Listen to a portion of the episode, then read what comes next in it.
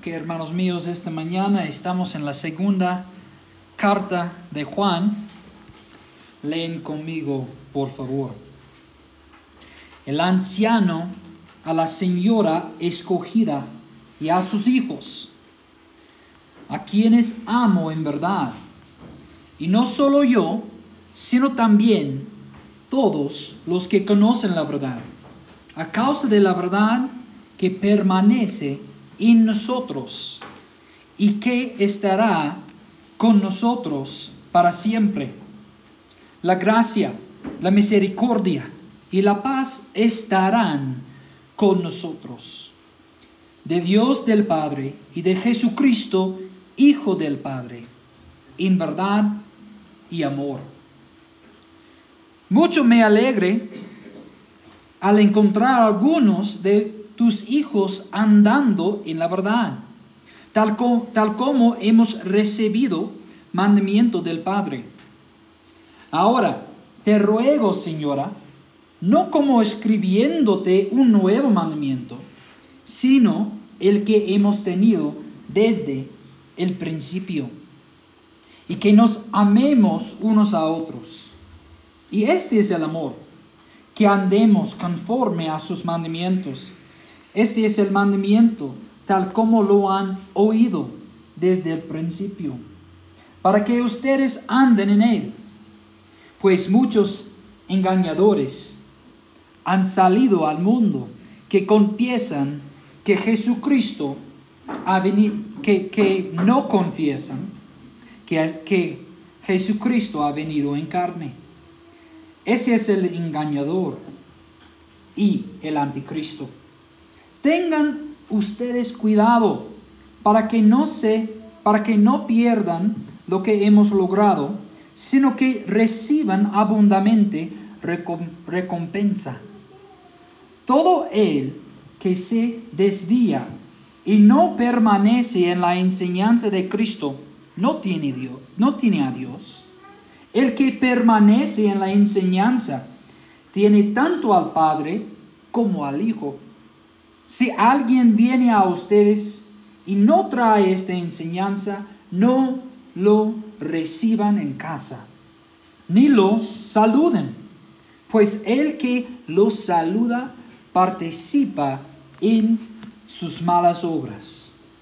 Aunque tengo muchas cosas que escribirles, no quiero hacerlo con papel y tinta, sino que espero ir a verlos y hablar con ustedes cara a cara, para que su gozo sea completo. Te saludan los hijos de tu hermana escogida. Hermanos míos, esta es la palabra del Señor. Toman asiento. Dios nuestro Padre, esta mañana sabemos que usted quiere hablarnos. Por favor, Padre, llénanos con el Espíritu Santo, el mismo Espíritu que escribió esta carta, vive en nosotros. Y Él puede ayudarnos a llegar a un conocimiento de la verdad. Lo oramos todo en el nombre de Cristo. Amén. Entonces, hermanos, si les preguntaría ¿Qué libro de la Biblia es su libro favorito? Lo más probable, no vas a decirme la segunda carta de Juan. ¿Por qué? Es una carta desconocida porque es pequeña. Lo más probable, la mayoría no pueden decirme qué se trata esta carta. No, porque en nuestra lectura del año lo leemos en una sola día y ¡pum! se fue. Pero esto no significa que esta carta no es importante. Es parte de las escrituras. Entonces la segunda carta de Juan salió de la boca del Señor y es eficaz para capacitarnos por cada buena obra. Entonces hay que creer esto esta mañana, hermanos, y recibir lo que esta carta nos enseña, felizmente porque Dios quiere capacitarnos esta mañana. Para comenzar, hermanos, tenemos que considerar la introducción de esta carta. Y miren conmigo al versículo 1. Entonces, esta carta, el título es que la segunda carta de Juan, pero no hay ninguna mención de Juan acá en la carta. Qué interesante. En versículo 1 dice, el anciano. Eh, entonces estamos asumiendo que el anciano es Juan. Y yo estoy de acuerdo con esto. Pero ¿por qué? ¿Por qué sabemos que el, que el anciano acá es el apóstol Juan? Primero, el lenguaje de esta carta, la segunda carta de Juan, es muy parecido al lenguaje de la primera carta de Juan. Él habla de andar o caminar en la verdad y en la luz. Él habla de un mandamiento que ellos ya han recibido y que este mandamiento, mandamiento era un mandamiento antiguo. Él habla del amor. Él da la advertencia en las dos cartas sobre el anticristo. Y específicamente él menciona lo que ellos enseñaban, que ellos negaban que Cristo vino a la carne. Entonces hay muchas cosas parecidas. También en la tercera carta de Juan hay un hombre llamado Demetrio. Demetrio. Y no está muy claro, hermanos, pero muchos escolares y teólogos en sus comentarios piensan que Juan envió a este hombre con las tres cartas juntos. ¿okay? Ellos piensan que en en la tercera carta de Juan vemos una recomendación de él para que la iglesia le um, reciba. Entonces el anciano debe ser Juan. Entonces también tenemos a quién él está escribiendo su carta. Esto, eh, eh, miren al versículo 1, dice, la señora elegida y sus hijos. Entonces, ¿quién es la señora elegida y quiénes son sus hijos. Podría referirse a una mujer en particular, pero lo más probable que no. Yo creo que no se refiere a una mujer en la iglesia. Lo más probable, hermanos, es que esta frase, la señora elegida, se refiere a la iglesia local, a una iglesia local y sus hijos sean los miembros. Esa es la interpretación más probable. ¿Por qué? Porque no es algo raro hablar de la iglesia como una mujer. La Biblia varias veces ha describido a la iglesia como una señora o una dama o una mujer. En Apocalipsis 22, 17, hablando de la iglesia, dice, el espíritu y la esposa dicen ven. En Efesios 5:25, hablando de la iglesia, también vemos, maridos aman a sus mujeres así como Cristo amó a la iglesia y se dio él mismo por ella. Entonces, la Biblia ya habla de la iglesia de esta manera, como la iglesia es una señora. También tenemos que tomar en cuenta que él dice la señora elegida. No solamente dice la señora, y también él no dice la señora Juana o la señora, ya me entienden, pero él dice la señora elegida. Y cuando la Biblia habla de los elegidos, habla de quién? De los que conocen a Cristo de los que conocen a Dios, de la iglesia.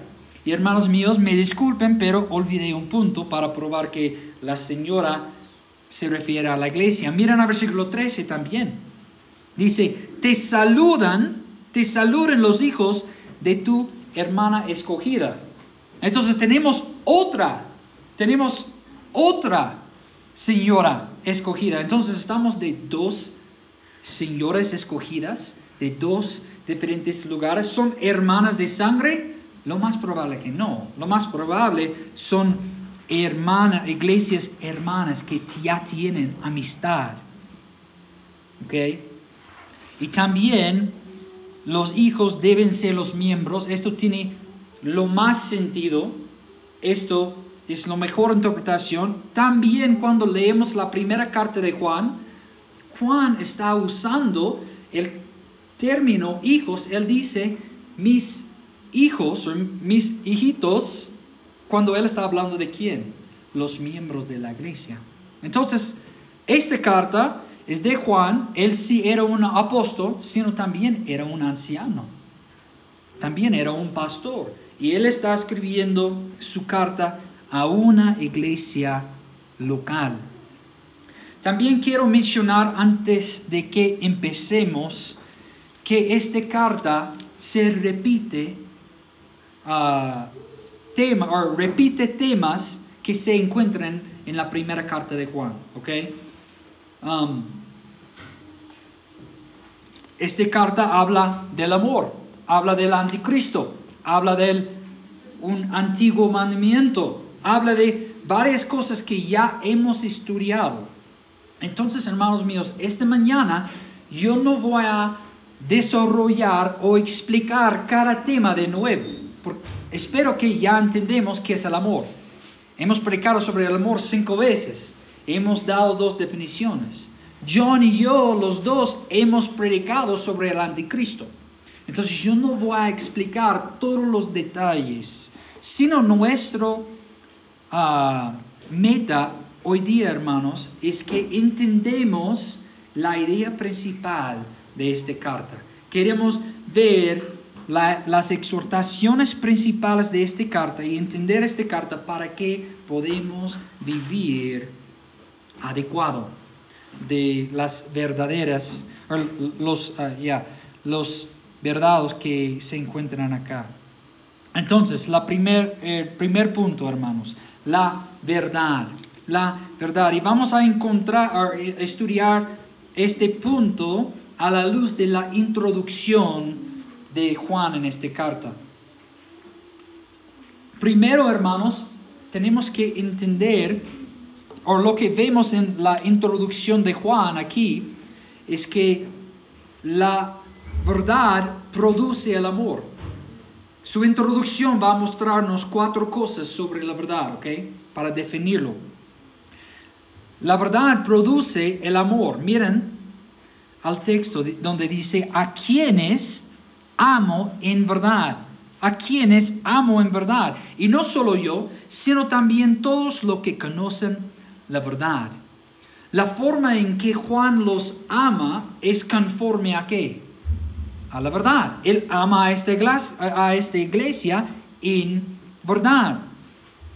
Y también él, eh, Juan dice que todo el que conoce la verdad ama a esta iglesia. Entonces Juan ama a esta iglesia y las personas que están con Juan también aman a la iglesia. ¿Por qué? Porque todos conocen la verdad. Todos están confiando en el mismo Cristo. Entonces pueden ver que la verdad debe producir el amor. Entonces, hermanos míos, la razón por la cual amamos unos a otros es porque todos de nosotros tenemos la verdad de quién es Cristo. Ustedes pueden amar a otros hermanos en otros, otras ciudades, en otras iglesias. ¿Por qué? Porque tienen la verdad. También, hermanos, la verdad une. Su introducción nos muestra que la verdad une. Hermanos, los que tienen la verdad, ¿a quién aman? ¿A quién están amando? A otros que tienen la verdad. Hemos dicho esto. Entonces, eso nos muestra que la verdad une creyentes. Hermanos míos, yo soy de otro país. Algunos de ustedes son del pueblo Aymara, otros del pueblo Quechua, otros de ninguno de los dos. Y estamos aquí adorando al Señor. ¿Por qué? Porque la verdad nos une. No importa nuestra cultura, no importa nuestro, oh, es importante el, idioma para comunicarnos, pero algunos de nosotros hablamos diferentes idiomas. Pero la verdad nos une y aquí estemos presentes. Entonces, la verdad trae unidad. Y hoy en día, hermanos, hay muchas personas que dicen la doctrina de vida. Han leído nuestra confesión, es largo, ¿no? Hay muchos detalles. Hay hombres hoy en día que dicen, mira, tú necesitas una confesión más corta. ¿Por qué? Porque esto vas a traer más división. Pero no es así. La, enseñanza falsa trae la división, sino la verdad une, hermanos, nos une la verdad. También vemos en la introducción de Juan que la verdad es un depósito, un depósito que no puedes perder. Eso es buena noticia, hermanos. Miren al versículo 2. A causa de la verdad que permanece en nosotros y que estará con nosotros para siempre. La verdad estará con nosotros para siempre. Aquí vemos que la verdad reside en nosotros. Hermanos, es parte de nuestra naturaleza a través del Espíritu Santo, mientras que Él nos guía a la verdad cuando estudiamos las Escrituras. Tenemos este depósito de la verdad que nunca podemos perder. Es un don eterno tener la verdad de Cristo. Conocer a Cristo y entender el Evangelio que nos salva, no podemos perderlo. ¿Por qué? Porque tenemos el Espíritu de la verdad. Y Él va a mantenernos. Y esto debe ser un consuelo para ustedes, porque a veces caemos, a veces pecamos, a veces luchamos con duda, pero tú puedes confiar que el Espíritu Santo que está en ti va a ayudarte a continuar en la verdad. No puedes perder la verdad, hermanos. También la introducción de esta carta nos muestra que Dios es la fuente de la verdad. Dios es la fuente de la verdad. Miren al versículo 3. La gracia, la misericordia y la paz estarán con nosotros de Dios el Padre y de Jesucristo, Hijo del Padre, en verdad y amor. El versículo 3 es un saludo formal. Ellos siempre empezaron sus cartas así en aquel tiempo. ¿Y qué vemos en este saludo? Que la gracia, la misericordia, la paz que tenemos en Dios y en su Hijo vienen de dónde? De la fuente de la verdad y el amor. Y Dios es la verdad y Dios es amor. Todo lo que tenemos viene de, toda la verdad viene de Dios. No puedes tener la verdad aparte de Él. También no puedes encontrar la forma pura del amor aparte de Dios. Él es el fuente de la verdad. ¿Saben, hermanos, que la verdad de la matemática o la verdad de la gramática, o la verdad de la ciencia, todas esas cosas vienen de Él. No puedes separar ninguna verdad de Dios. Entonces todo pertenece a Él. La verdad y el amor vienen de Él porque Él es el fuente de esas dos cosas. Y también, hermanos, solo quiero notar que la verdad y el amor son dos temas principales en esta carta, aunque no vamos a desarrollarlos en su profundidad. Entonces, ah, vamos a ir al siguiente punto. Los que tienen la verdad. Entonces, ya hemos entendido algo de la verdad, como es, pero ¿quién tiene la verdad? ¿Cómo son los que tienen la verdad? Y aquí vamos a aprender un poco de esto. Primero, los que tienen la verdad, hermanos, caminan en la verdad, anden en la verdad, viven sus vidas adecuados a la verdad. Miren el versículo 4 conmigo. Mucho me alegré al encontrar algunos de ustedes andando en la verdad, tal, tal como hemos recibido mandamiento del Padre. Entonces, como hemos como ya he dicho, los que tienen la verdad, hermanos, aquí vemos una iglesia verdadera, con miembros verdaderos, ellos andan en la verdad. John sí ya explicó este día en su primera carta, en, en ah, la primera carta de Juan 1, 6 al 7. Él dice, si decimos que tenemos comunión con Él, pero andamos en tinieblas, mentimos y no practicamos la verdad. Pero si andamos en la luz, como Él está en la luz, tenemos comunión los unos con los otros y la sangre de Jesús nos limpia de todo pecado. Entonces los que andan en la verdad, hermanos, andan en la luz. Los que andan en la, oscuridad, los que andan en sus pecados secretos, ¿qué están diciendo a Dios? Aunque no podemos ver sus pecados, ¿qué están diciendo a Dios? Que no soy su hijo. Entonces, hermanos míos, es muy importante que no solamente entendemos lo que la verdad dice, lo que la Biblia nos dice, también nuestras vidas tienen que estar adecuados a la luz de lo que las escrituras enseñan. Hermanos míos, esto también se aplica a cada aspecto de nuestra vida. Cada aspecto de nuestra vida. Tú no puedes vivir tu vida diaria según mentiras si estamos hablando de la verdad de la vida, de la Biblia, sino también estamos hablando de la verdad en general. Tú no puedes, escúchame bien, tú no puedes vivir su vida según mentiras que vienen del mundo. Y voy a poner un ejemplo. Y hoy en día, ¿qué está pasando? Tenemos un conflicto político, ¿ok? Yo entiendo que hay diferentes opiniones. Quizás tus opiniones son diferentes que míos. Pero escúchenme bien, hermanos. Muchas personas dicen cosas sin saber si son la verdad. Dicen que la señora Dina, el presidente, ha hecho algo mal. ¿Esa es la verdad? ¿Tienes la certeza que es que ella ha hecho algo mal? Puedes probarlo. Entonces, ten cuidado de lo que sale tu boca. Porque si no es la verdad, no es algo que un cristiano debe decir.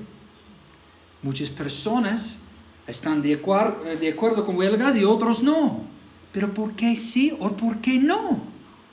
¿Sabes que las cosas que estás diciendo sobre este conflicto son la verdad o solo estás repitiendo lo que tú escuchas en la calle?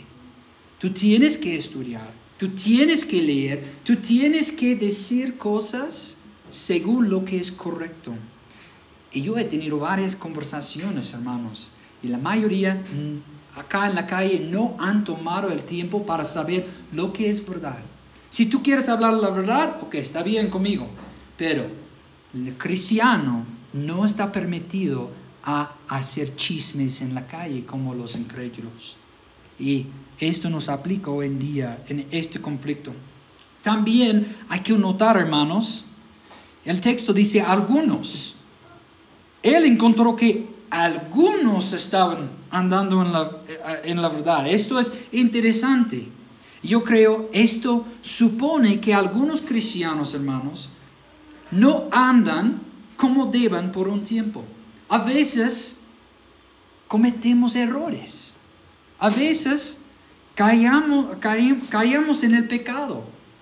Pero sabemos que nuestro Dios es misericordioso y hay que arrepentirse y regresar a la verdad y andar en la luz. También, hermanos, miren al versículo 4, donde él dice, mucho me alegré, mucho me alegré al encontrar algunos. Entonces, cuando otros caminan en la verdad, esto debe causar alegría en tu corazón. Cuando Juan escuchó que otros hermanos estaban andando según la verdad, él estaba feliz, estaba contento. Entonces, hermanos, yo, tengo una pregunta. Pienses así. ¿Tienes una relación o una amistad, amistad con otros hermanos en esta iglesia en donde puedes ver el patrón de su vida? Y cuando ellos están andando con Cristo, te alegres. ¿Te puse de gozarse o no? ¿O no? Entonces, hermanos míos, esto es una prueba de nuestro amor paternal en la iglesia. Si tenemos gozo, si nuestros corazones se llenan de gozo cuando otros andan en la verdad. Y cuando un hermano no está andando en la verdad, ¿estás triste? ¿Te causa daño? ¿Te lastima? ¿O no? Entonces, esto debe ser parte de nuestra cultura como una iglesia, que tenemos gozo cuando otros andan en la verdad, hermanos. Pero el contexto de esta carta, um, en el contexto de esta carta, hermanos, ¿qué significa andar en la verdad? ¿Qué exactamente significa andar según la verdad? Y hay mucho que podemos decir, pero Juan nos da dos respuestas a mi pregunta. Ellos aman a la iglesia y también obedecen a Dios. Y hemos estudiado esos dos temas. En versículo 5 y 6 vemos esos dos puntos. Entonces, primero en 5, ellos que aman la verdad, andan en la verdad, ellos van a amar. Mira, versículo 5. Ahora te ruego, señora, no como escribiéndote un nuevo mandamiento, sino el que hemos tenido desde el principio, que nos amemos unos a otros. No es un nuevo mandamiento, él dice. Es como hemos visto anteriormente en la primera carta de Juan y cuando estudiamos ah, este tema, hemos visto que um, amar es el parte central del Evangelio. Dios nos mostró amor cuando Él envió a su Hijo. Hemos visto también que el amor es parte del ser de Dios fue parte de los diez, es el resumen de los diez mandamientos, la, la expresión mejor de la ley moral en el antiguo pacto. Entonces es algo que ya sabemos. Entonces, hermanos míos, es importante que entendemos que no andas según la verdad si no amas. Y mira también, él dice, ahora te ruego, señora, te ruego, señora. Él está recordándoles de, su, de este mandamiento, pero también Él está rogando a ellos que andan así. ¿Por qué rogaría a la iglesia que se amarán los unos a los otros si eso es la marca principal de una creyente? ¿Por qué Él tiene que rogar a ellos?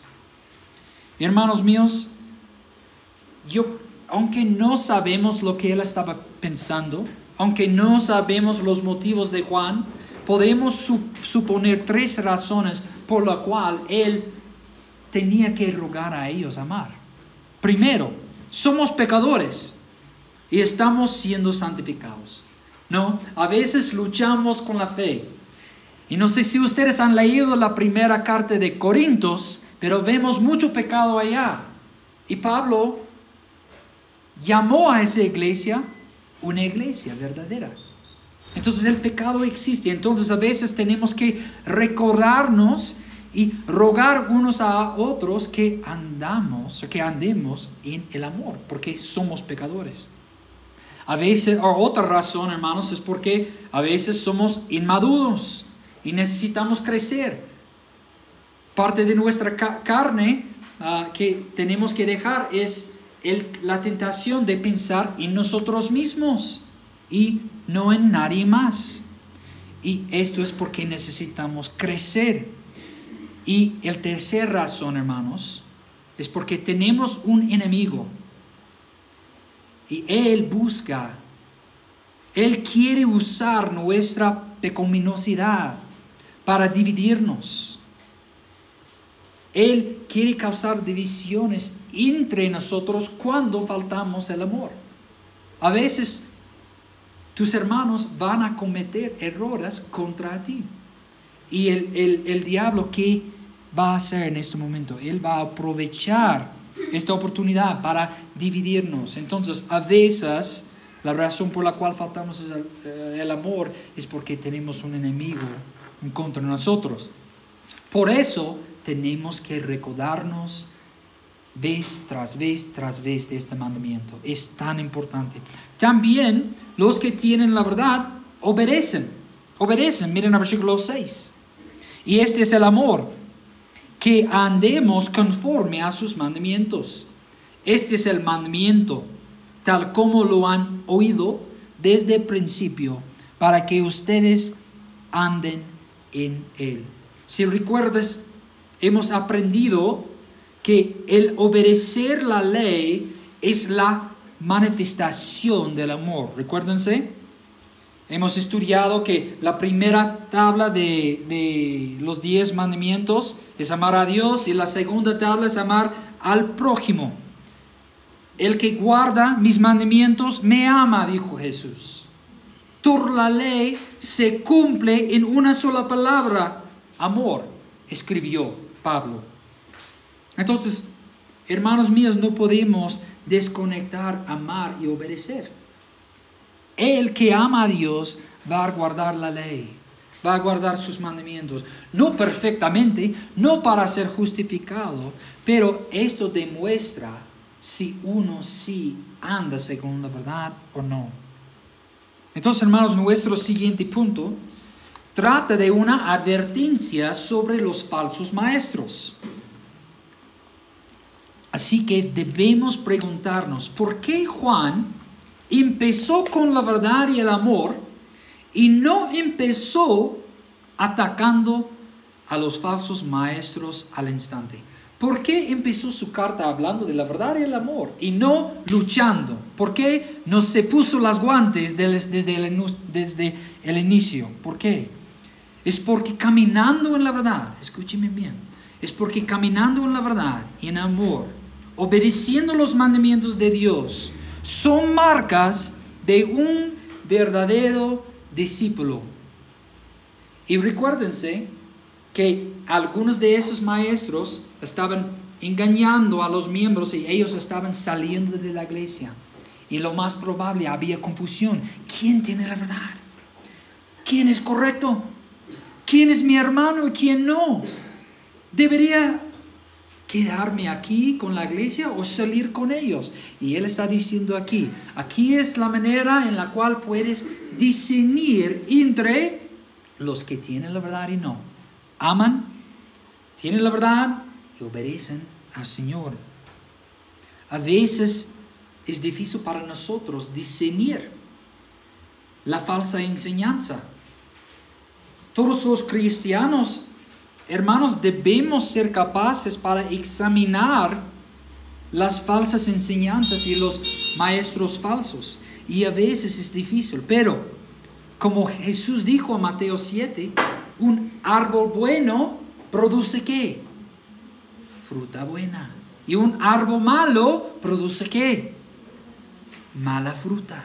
Entonces, a veces cuando no puedes discernir la enseñanza, puedes mirar a su vida y ver si él es un hermano o no. También el amor y la verdad sirven para, para uh, responder a los ataques de los maestros falsos. Es como una, ¿cómo se Una contraataque, puedo decir.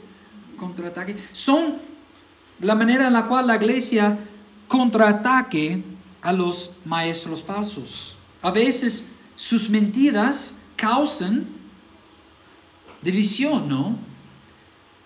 Causan odio en la iglesia o van a causar confusión sobre lo que es la verdad. Pero cuando la iglesia camina en la verdad y camina en el amor, ella no será engañada y ella no será dividida. Y hay que entender esto, hermanos. Quizás no vamos a entender todo. Quizás necesitamos crecer mucho en la doctrina sana y la enseñanza. Pero si andamos en la verdad, si continuamos estudiando las escrituras y si andamos en el amor, el enemigo va a tener un tiempo difícil engañándonos. Entonces, esos dos son nuestros guantes para la lucha, la verdad y el amor. Hemos llegado al siguiente punto, el punto 3, los que oponen la verdad. Miren a versículos 7 al 8 o al 9. Pues muchos engañadores han salido al mundo que no confiesan que Jesucristo ha venido en, carne.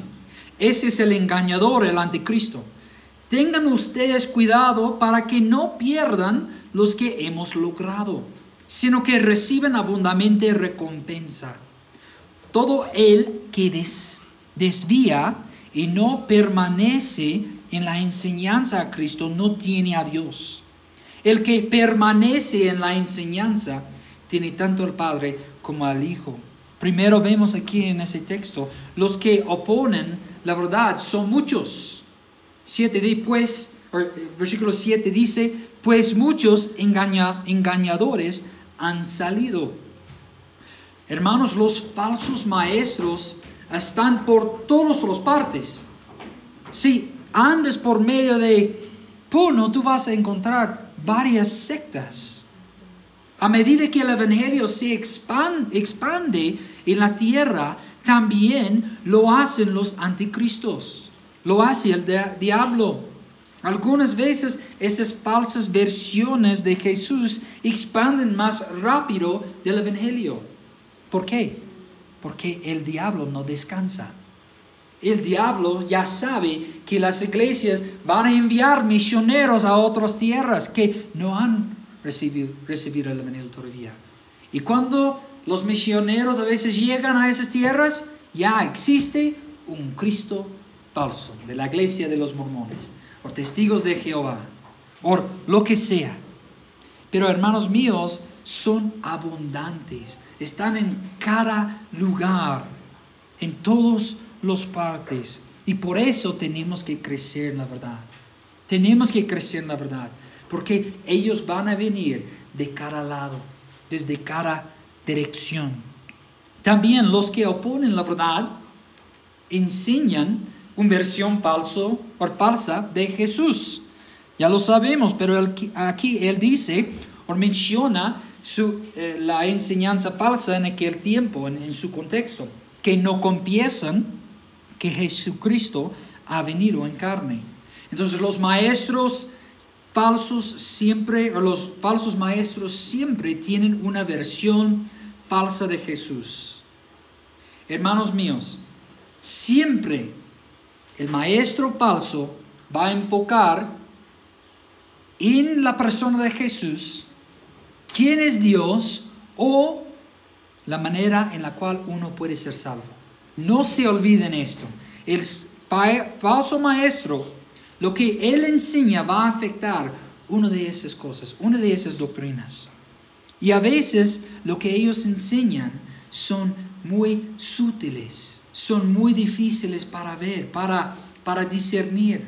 La diferencia entre el verdadero Jesús y un falso Jesús, hermanos, es la diferencia entre el color verde y el verde oscuro. Es la diferencia entre azul y el azul más claro. Es, es un tono nada más, no es una diferencia, puedo decir un tono, es la diferencia entre colores. Ya, es un solo tono de diferencia a veces. Y a veces es difícil verlo. Por eso tenemos que crecer en la verdad, estudiar y conocer las escrituras.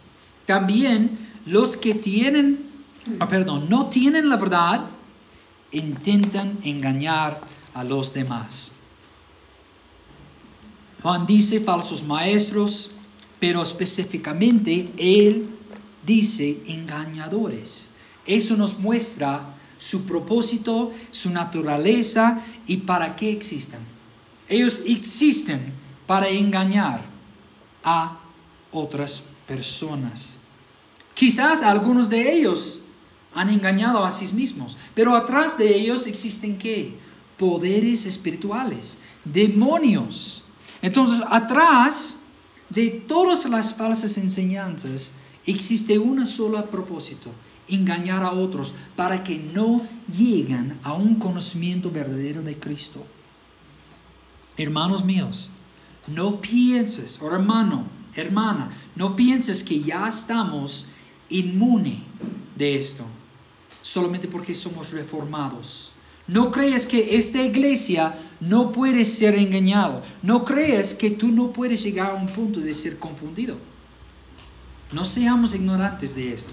En Hechos 20, Pablo dijo a los ancianos de la iglesia de Efesio que falsos maestros iban a venir. Y también él dijo, entre los ancianos iban a venir falsos maestros. Pablo ya sabía que había un enemigo y él siempre estaba trabajando, siempre estaba listo para engañar la iglesia local cuando um, había una oportunidad. Y yo no voy a meterme en la tercera carta de Juan porque nuestro hermano John va a enseñar, pero en la tercera carta de Juan hay un hombre ahí, se llama Diótrefes. Y este hombre es un maestro falso. ¿Y dónde está este maestro falso? En la iglesia. ¿Cómo entró la iglesia un falso maestro? También hay que recordar, hermanos, que los hombres que salieron de esta iglesia, ah, cuando vimos este en la primera carta de Juan, esas personas salieron de la iglesia, ¿por qué? habían falsos maestros en la iglesia. Entonces mi punto, ¿qué es? El diablo ya sabe de esta obra. Ya sabe que predicamos a Cristo, ya sabe que estamos enseñando la verdad y que ustedes sí están creciendo la verdad. Él ya tiene un plan. No sabemos cuándo un maestro falso viene, pero viene. Y no seamos ignorantes de eso. Él viene para engañarnos. Entonces hay que crecer en la verdad y el amor y estar listo. Escucha a la advertencia de Juan en versículo 8 al 9. Él dice, tengan ustedes cuidado para que no pierdan lo que hemos logrado, sino que reciban abundante recompensa. Todo el que desvía y no permanece en la enseñanza de Cristo, no tiene Dios. El que permanece en la enseñanza tiene tanto al Padre como al Hijo. Entonces, ¿ves el lenguaje aquí? Él está, él está tratando advertir a la iglesia. Entonces, hermanos, no es el momento para decir, bueno, yo soy reformado. Bueno, estoy leyendo buenos libros. Bueno, tengo una Biblia estudio de Arcis Pro John MacArthur. Ya estoy listo, ya he llegado. No es el mundo decir, agua, mi iglesia es fuerte. No, no es el momento, es el momento para continuar preparándose, continuar siendo humilde, continuar estudiando las escrituras y creciendo en el amor. En realidad, Juan nos indica cómo evitar el engaño. Juan podría haber dicho muchas cosas, hermanos, pero él, pero dice, él dice la única manera segura de no ser engañado es que, es que, y mire al texto, mira al versículo 9. Él dice, el que permanece, el que permanece en la enseñanza, tiene tanto al Padre como al Hijo. Los que permanecen en la enseñanza son los que no serán engañados. Pero ¿qué es la enseñanza? ¿Qué quiere decir Juan aquí cuando él dice la enseñanza? ¿Qué enseñanza? bueno, la enseñanza, esta frase, se refiere a las verdaderas que los cristianos deben creer y vivir para ser salvados. Es la doctrina de Dios de Cristo, de la justificación por la fe y muchas otras doctrinas. Por eso, hermanos, hemos amado, no, ¿cómo se dice? Hemos armado, armado para juntar, ya, este catecismo para ayudarles a pensar profundamente.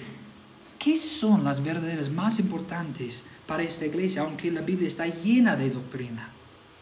Entonces, hermanos, los verdaderos cristianos confiesan y sostienen todas las verdades necesarias para la salvación. Y esta palabra aquí, permanecer en la enseñanza, no significa que una vez creíste o una vez confesaste la verdad sobre Jesús, significa que ahora te aferras a la verdad y que sigues continuando en ella. Entonces, hermanos míos, cuando los, ¿cómo se los multitudes, multitudes seguían a través de Jesús, ellos estaban recibiendo qué? Su enseñanza. Escuchen lo que muchos dijeron sobre Jesús en Marcos 1.22. Y se admiraban de su enseñanza, porque les enseñaba como quien tiene autoridad y no como los escribas. Muchos se maravillaban. Pero hermanos míos, muchos como el joven rico, cuando Jesús lo llamó para entregar todas sus riquezas, ¿qué hizo? Se fue, porque él recibió algo difícil. También había muchos hombres que tenían hambre. Ellos estaban siguiendo a través de Jesús para comer. Pero cuando Jesús dijo palabras fuertes, en Juan capítulo 6 se fueron. Entonces, vean el punto. Hay personas que empiezan en la verdad y luego salen. ¿Por qué? Porque en verdad no creyeron a la verdad, porque no permanecen, no están intentando seguir la verdad. No importa lo que dice la Biblia, voy a creerlo. No importa lo que encuentro aquí, yo voy a confiar en lo que dice. Los hermanos verdaderos van a continuar confiando en las escrituras y creciendo lo que encuentra allí. Entonces, hermanos, si, si, si tenemos que evitar el engaño, si tenemos mantener la fe, mantener la enseñanza y sabemos que los falsos maestros van a venir, ¿cómo debemos vivir junto con ellos en este mundo?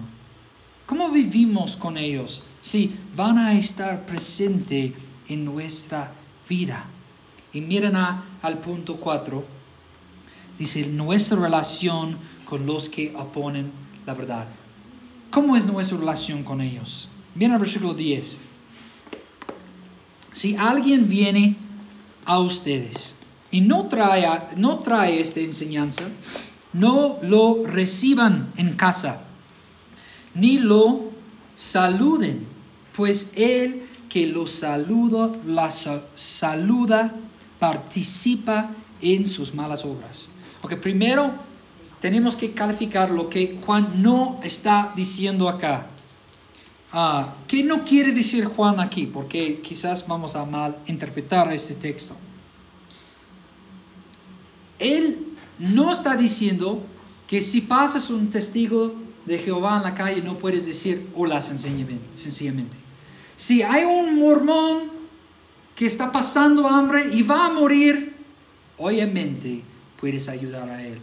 Si hay un ah, ah, ah, um, adventista y su sangre está derramando en la calle, sí, tú puedes llevarlo al hospital, porque son seres humanos, están hechos en la imagen del Señor. Entonces, Él no está diciendo que no puedes mostrarles amor como tú vas a mostrar amor a los demás en una manera bien general. Entonces, ¿qué quiere decir Juan? Ok, primero debemos entender qué significa recibir a alguien en tu casa, porque esa es la prohibición, ¿no? En el contexto de la mayoría de las iglesias en el tiempo de Juan, ellos, esas iglesias, ellas se reunieron Er, se reunaban ¿dónde? En casas. Ellos estaban reuniéndose en casas. Entonces, recibir a alguien en tu casa, en un cierto sentido, era darle la bienvenida a la reunión de tu iglesia. Imagínense que la iglesia se, reúne en tu casa cada domingo y hay un paso maestro quedándose contigo toda la semana. Él va a estar en el servicio. En Colosenses 4:15 vemos este punto probado, dice, a la iglesia que está en su casa. Y tú puedes ver esto en todo el Nuevo Testamento, que las iglesias estaban reuniéndose en casa. También, hermanos, recibir a alguien en tu casa era la forma principal en que podías ayudar a alguien que estaba viajando. Ser, ¿cómo se dice? Hospitalario. hospitalario con un falso maestro, darle una cama o comida es el mismo de difundir un Cristo falso, según Juan. Si tú estás ayudando un falso maestro en su, su misión, tú estás enseñando un Cristo un falso Cristo en las palabras de Juan. Escuchen a Lucas 10, 4 a 7 para ayudarnos a entender este punto más profundamente, más, con más claridad. Eso es Jesús hablando a sus discípulos cuando Él envió a ellos para predicar en una misión. No, él dijo, no llevan bolsa, ni afloja, ni sandalias, y a nadie saluden por el camino. En cualquier casa que entran, primero digan, paz paz a esta casa. Y si hay allí un hijo de paz, la paz de ustedes reposará sobre él. Pero si no, se volverá a ustedes. Permanezcan entonces en esa casa, comiendo y bebiendo lo que les den, porque el obrero es digno de su salario. No se pasan de esa casa, o no se pasan de casa en casa. Entonces, vean el punto aquí. Recibir a alguien en casa es para ayudarle en su misión. Ayudar a un falso maestro de esta manera sería hacer la paz con el enemigo, porque está haciendo una casa de paz por él o para él. Y también es de convertirse en un traidor de Jesucristo. También el texto dice que no saludemos a los falsos maestros. ¿Puedes saludar a un misionero mormón en la calle? Claro, hola, hola. No estás afirmando a él. Está bien. A veces los mormones me ven porque soy blanco como ellos y, ah, ¿de qué estado es? Ah, yo soy de Mississippi. Ah, yo soy de Utah, como, todos los mormones. Somos del mismo país la mayoría del tiempo. Entonces, no estoy hablando de ese tipo de charla. ¿okay? Pero saludarlo, Juan significa de afirmarlos. ¿okay? Afirmarlos en su misión. Es una manera que haga que otros piensen que tú afirmas que es un hermano o esa persona es piadoso. Muchas veces cuando yo hablo con los mormones, voy a poner este ejemplo otra vez, dicen, hola hermano. Y mi respuesta es, ¿somos hermanos? Yo creo que tenemos diferentes Cristos. ¿Quién es Cristo para ti? ¿Por qué estás llamándome hermano? No me engañes. Entonces vean, él, tiene su son, sonríe, su uh, corbata, son, tiene, tiene un buen un, corte, son muy limpios, felices, están andando en la calle y se presentan como somos hombres alegres y felices y buenos y piadosos, pero no son. Son engañadores y van a entrar a su casa diciendo, oh hermano, sí, queremos estudiar la Biblia contigo tenemos amistad, todos somos seres humanos, hay que amar unos a otros, ¿no? Es como hablan, pero no es así. Y yo no puedo aportarme con ellos de esta manera. ¿Por qué? Porque es el mismo de afirmarlos. Entonces, tu relación con un falso maestro no puede afirmarle como un hermano. Esto es lo que ah, Juan está diciendo. Entonces, hermanos, quiero darnos tres maneras en las que podemos tener cuidado de no ayudar a los falsos maestros y también proteger nuestra iglesia. Y tenemos que, esta exhortación y advertencia de, de, Juan se conecta con la idea para proteger la iglesia, ¿ok? Primero, ten cuidado a quién ayudas. ¿A quién das dinero o simplemente a quién das la bienvenida. Hermanos míos, no invites a un mormón a esa iglesia. Tú puedes compartir el Evangelio con él en la calle. Tú puedes hacer un debate con él en la calle. Lo hago, pero yo no voy a invitarles aquí para hacer un debate. ¿Por qué? Porque va a traer su Cristo falso y quizás esto va a causar confusión en el corazón de alguien. Una vez cuando yo era más joven, en mi primer año en el Señor, yo lo hice. Este, este ejemplo lo hice. Había una reunión de jóvenes y yo estaba muy, uh, ¿cómo se dice?, celo para compartir el Evangelio. Yo estaba compartiendo el Evangelio en todas las partes de mi ciudad y yo estaba hablando con mormones. Ah, ustedes pueden venir a la iglesia esta noche, tenemos reunión. Y yo estaba pensando, ah, ellos van a escuchar la verdad. Y después de nuestra reunión, el pastor me dijo, José, entiendo que su intento fue bueno, pero no lo hagas otra vez. Eso es peligroso. ¿Por qué? Ahora hay otros hermanos que están confundidos porque han hablado con ellos. Entonces, hermanos, no podemos recibir a ellos como son buenos o como hay paz cuando no hay. También ten cuidado a quien afirmas como buena persona o como una persona piadosa. A veces, obviamente sabemos cómo que no vamos a, yo, yo sé que no vamos a hacerlo de una manera intencional, ¿ok? Pero a veces afirmamos de una manera sin intención. A veces cuando un hombre piadoso, o no, no, perdón, sí, estoy diciendo lo malo aquí. Cuando un hombre que se parece piadoso de otra religión, él ha tenido un buen impacto en el mundo, muchos quieren afirmarlo en sus redes sociales. Ah, él ha, él ha llevado una buena vida, mira a su vida.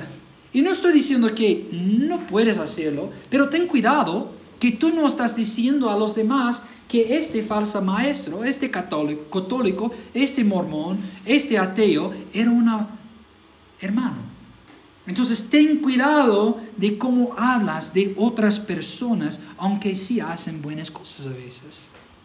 Ten cuidado que no afirmas a ellos como un hermano o alguien piadoso. También tengan, tengan cuidado a quién dejamos enseñar en esta iglesia. Hay que tener cuidado a quién invitamos a esta iglesia. Si Pablo Washer, ¿quién ha escuchado de Pablo Washer? ¿Todos? Si él entra a esa iglesia mañana, ¿ustedes van a permitirles predicar sin conocer su vida? Ya conoce su doctrina. Pero solo por solo por lo que has visto en YouTube, vas a invitarle a ser pastor quizás. No, tienes que saber su vida. Quizás él está engañando a todo el mundo y no lo sabemos. Entonces me entienden, hay que tener cuidado con quién recibimos. Si Pablo Washer entra a la iglesia, sí, pueden hablar con él, pero como una iglesia tenemos que conocer su vida antes que decimos, ah, él es un buen uh, predicador, él puede ser pastor en esa iglesia. No, no puede ser así. John esta semana está en uh, Tacna y él estaba hablando con un hombre que está ayudando a una iglesia para a nuestro. Y este misionero invitó a John a predicar. Y él dijo a la congregación, hermanos, yo confío en, este pastor, él vino de, él es tacneño y también él ha venido de Puno, él es un hermano. Ah, me gustaría si predica en, la iglesia el domingo que viene. ¿Y sabes qué lo que la congregación, congregación dijo? No, porque no lo conocemos todavía. Y ustedes ya saben que yo no soy un falso maestro, pero esta iglesia hizo algo bueno. Ellos no iban a recibir cualquier persona para predicar o pastorear su iglesia sin saber su vida y su doctrina. Entonces, hermanos, nuestro punto final, nuestra relación con los que tienen la verdad.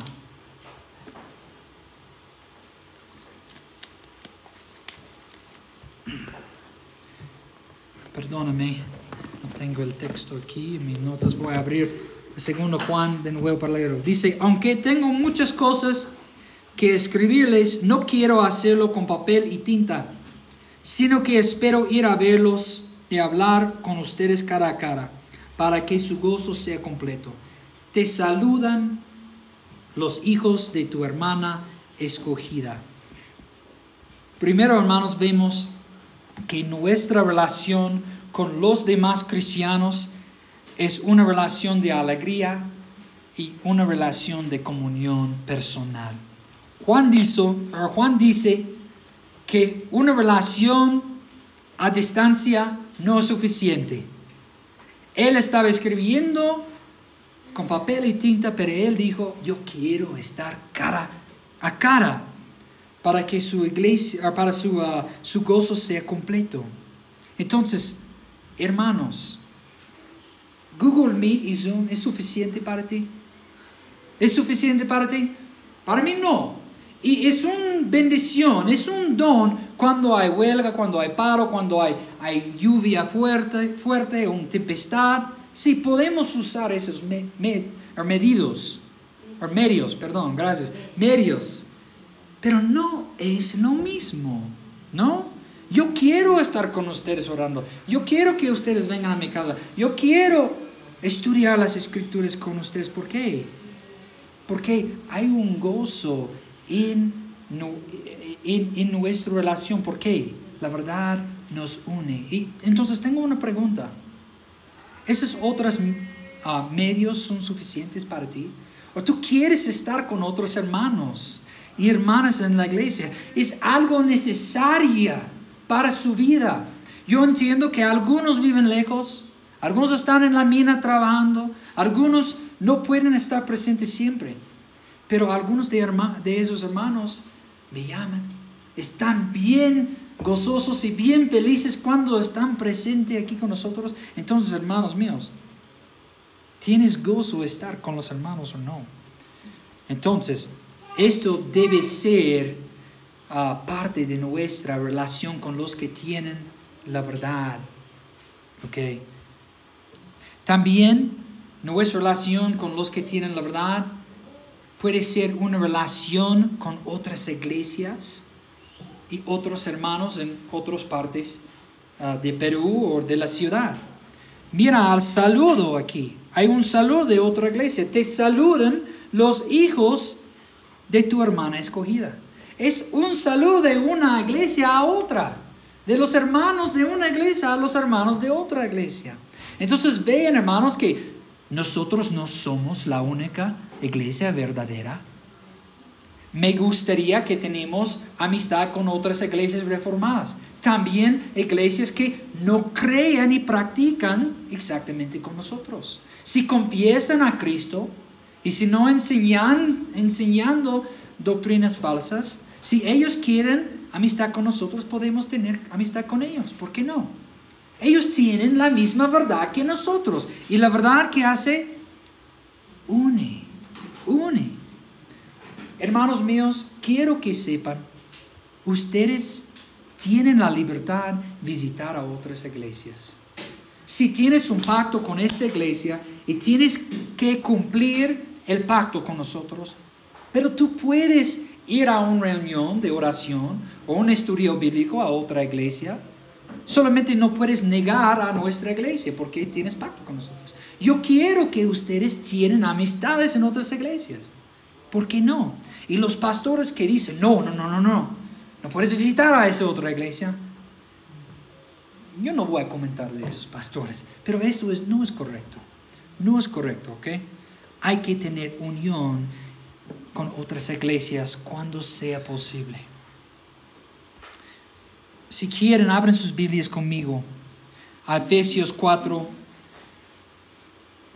14 a 15. Lo que quiero hacer aquí en ese texto es, yo quiero intentar conectar, yo quiero conectar las temas de esta carta. Hemos visto la verdad y el amor, y hemos visto que hay un peligro, los maestros falsos. Y hemos visto que eh, la verdad y el amor son las cosas que van a sostenernos, que van a ayudarnos a evitar ser engañados. Y este texto puede ayudarnos a conectar estos temas, ¿ok? Efesios 4, 14 al 15, al 15. Entonces ya no seremos niños, sacudidos por las olas y llevados de aquí para allá por todo viento de doctrina, por la astucia de los hombres, por las artimañas engaños, engañosas de la hora. Aquí vemos el contexto es que hay personas que van a engañar y hay que ah, resistirlos, ¿no? Entonces, ¿cuál es el remedio o el contraataque a estos engañadores? O 15 dice, versículo 15 dice, más bien al hablar la verdad en amor. Más bien al hablar la verdad en amor, creceremos en todos los aspectos en aquel que es la cabeza, es decir, Cristo. Cuando caminamos, hermanos, en la verdad en amor, cuando crecemos en la verdad y el amor, cuando crecemos en Cristo, esto va a ayudarnos. ¿Y qué es el efecto cuando andamos en esas cosas, cuando crecemos en esas cosas? ¿Cuál es el efecto? Miren a 16, versículo 16. De quien todo el cuerpo, estando bien ajustado y unido por la cohesión que las coyunturas provean, conforme al funcionamiento adecuado de cada miembro, produce el crecimiento del cuerpo para su propia edificación en amor. Entonces, cuando hablamos la verdad en el amor, vean que esas cosas vienen juntos. Cuando andamos en la verdad y el amor, ¿qué pasará? Vamos a estar unidos, según versículo 16. Vamos a crecer en nuestro entendimiento. Vamos a ser edificados y voy a hacer menos lugar para la división y el engaño. Entonces, este texto nos ayuda aclarar la gran importancia, la gran importancia de caminar en la verdad y el amor. En esos dos, nuestra iglesia, hermanos, no será engañada. Si mantenemos firme la verdad y continuamos en el amor hasta el fin, esta iglesia no, no va a ser engañada. Entonces, hermanos, nosotros tenemos que crecer en la verdad, el amor, para evitar um, uh, uh, las falsas doctrinas de esos hombres que un día sí va a venir. Entonces, hermanos míos, oren conmigo para terminar. Ok, hermanos, esta mañana vamos a estudiar la tercera carta de Juan la tercera carta de Juan y esto va a terminar nuestra serie de las cartas de Juan. Entonces lean el texto conmigo, hermanos. El anciano al amado Gallo, a quien yo amo en verdad. Amado, ruego que seas prosperado en todo así como prospera tu alma, y que tengas buena salud pues me alegré mucho cuando algunos hermanos vinieron y dieron testimonio de tu fidelidad a la verdad. Esto es, de cómo andas en la verdad. No tengo mayor gozo que este, oír que, que mis hijos andan en la verdad. Amado, Estás obrando fielmente en lo que haces por los hermanos y sobre todo cuando se trata de extraños, porque ellos dan testimonio de tu amor ante la iglesia. Harás bien en ayudarlos a proseguir su viaje de una manera digna de Dios, pues ellos salieron por amor al nombre, no aceptando nada de los gentiles.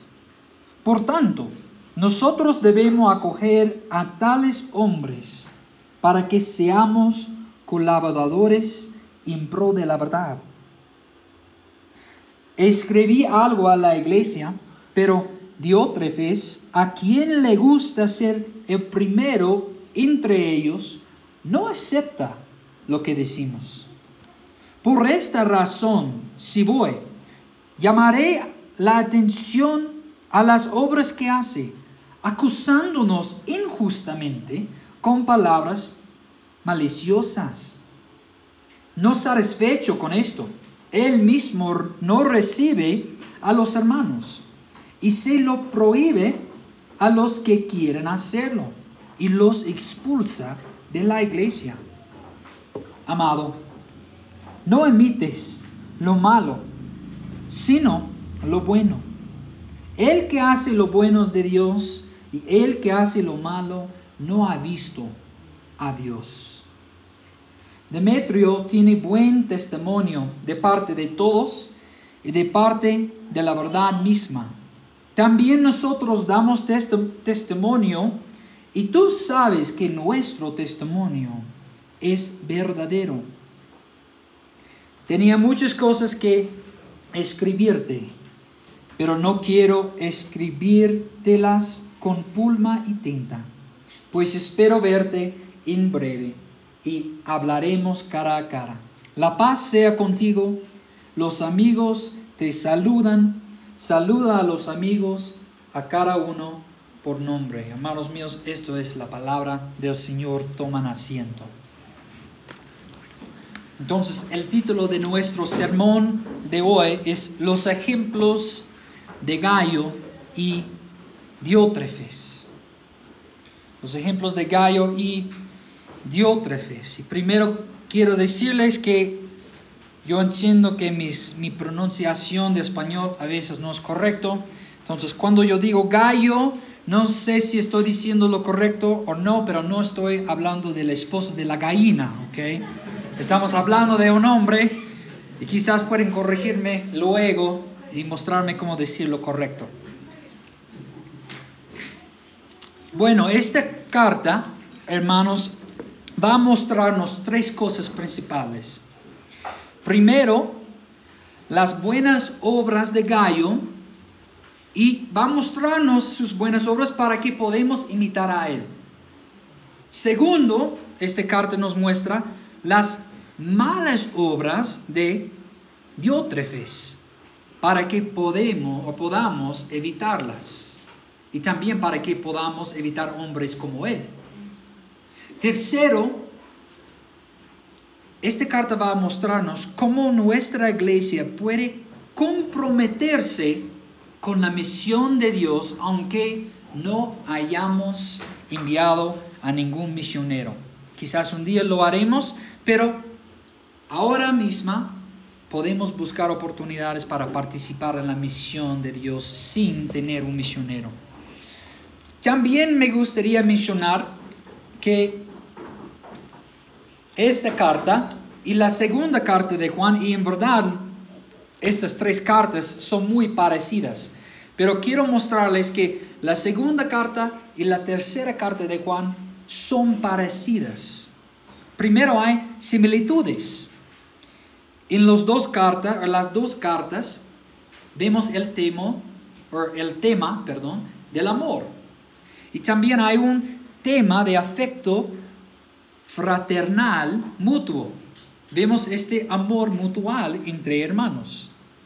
También en los dos, las dos cartas hay el tema de falsos maestros. También en la primera carta de Juan vemos que había anticristos y que ellos estaban enseñando que Cristo no se hizo carne. Estaban enseñando falsas doctrinas de Cristo. También las introducciones y las conclusiones de esas dos cartas son casi el mismo, son muy parecidos. Hay diferencias también entre estas dos cartas. La segunda carta de Juan está escrito a una iglesia o a las iglesias en general, pero aquí a un individuo. Esta carta es a Gallo, a un hombre. También en la segunda carta de Juan vemos que había falsos maestros en general, que había anticristos plural Pero aquí en la, la tercera carta de Juan vemos que hubo un hombre específico que estaba engañando a la gente del Señor. Él dice su nombre. También vemos que en la segunda carta de Juan había una exhortación a rechazar y no ayudar a los falsos maestros. Hemos visto que si alguien va a visitarnos, hay que tener cuidado. ¿Quién es esta persona que quiere hablar de Cristo con nosotros? Pero en esta carta tenemos una exhortación para recibir y ayudar a otros hermanos que predican la verdad. Entonces, ¿de quién es esta carta? Obviamente es de Juan, ¿ok? En el primer versículo dice, el anciano, yo no voy a explicar ni probar este punto porque ya está probado en el sermón de la semana pasada. ¿Ok? Pero el anciano aquí es Juan. Y él está escribiendo a quién? A Gallo. Esta carta está escrito a Gallo. Y la cosa muy interesante aquí en esta carta es la relación entre, entre um, no Pablo, perdón, Juan y Gallo. Y él, él empieza su, su carta diciendo, el anciano, no solamente al Gallo, pero diciendo, diciendo al amado gallo. Y cinco veces vemos esta palabra amado en la carta. En un sentido, tú puedes estudiar y ver que cada lugar donde ah, se encuentra esta palabra amado es como, como una otra sección de su carta. Pero cinco veces Juan dice amado a Gallo. Y es interesante porque esta palabra aquí se conecta a la misma palabra del amor sobre el amor de Dios, agape. Recuérdense que hemos estudiado uh, el amor en la tercera de Juan y hemos visto que cuando uh, la Biblia usa esta palabra agape, está hablando de un amor puro, un amor que viene de Dios. Y a raíz de esta palabra amado se conecta a la palabra griega agape. Entonces, el amor que Juan tiene por Gallo es un amor que viene de Dios, es un amor verdadero, es un amor que solo puedes encontrar entre hermanos, entre creyentes. Es un término, esta palabra amado es un término de afecto, es un término de afecto fraternal. Había una relación profundo entre esos dos hombres. ¿Por qué? No vas a decir a un hombre extraño, amado, o mi querido amigo, no, no vas a hablar así con un hombre en la calle, solo vas a hablar a otra persona a quien en verdad amas así. Y también esto nos muestra, hermanos, lo más probable, Juan tenía una relación más profunda con Gallo que los demás. Oh, esto es el favoritismo. ¿Eso es correcto? Favoritarismo. Favorismo. Favoritismo. Ok, pero me entienden, ¿no? Él está escogiendo una persona favorita en la iglesia, es lo que estoy preguntando. ¿Está haciendo esto o no? Porque piensen en esto. Ahora, el hermano John está donde? En Tacna. Y supongamos que él nos escribe dos cartas, o perdón, tres cartas. Y esas cartas llegan y dos de esas cartas están escritas por todos, o a todos. Pero John escribe una carta a un hermano en esta iglesia. ¿Cómo van a sentir los demás? ¿Por qué no me escribió una carta personal? ¿Por qué a ese hermano? Entonces es bueno, hermanos, que no veamos lo que está pasando así como, como Juan está escogiendo una persona favorita en la iglesia, él tiene un hermano, hermano favorito. Esto está mostrándonos eh, los tipos, las tipos de relaciones que debemos tener en la iglesia.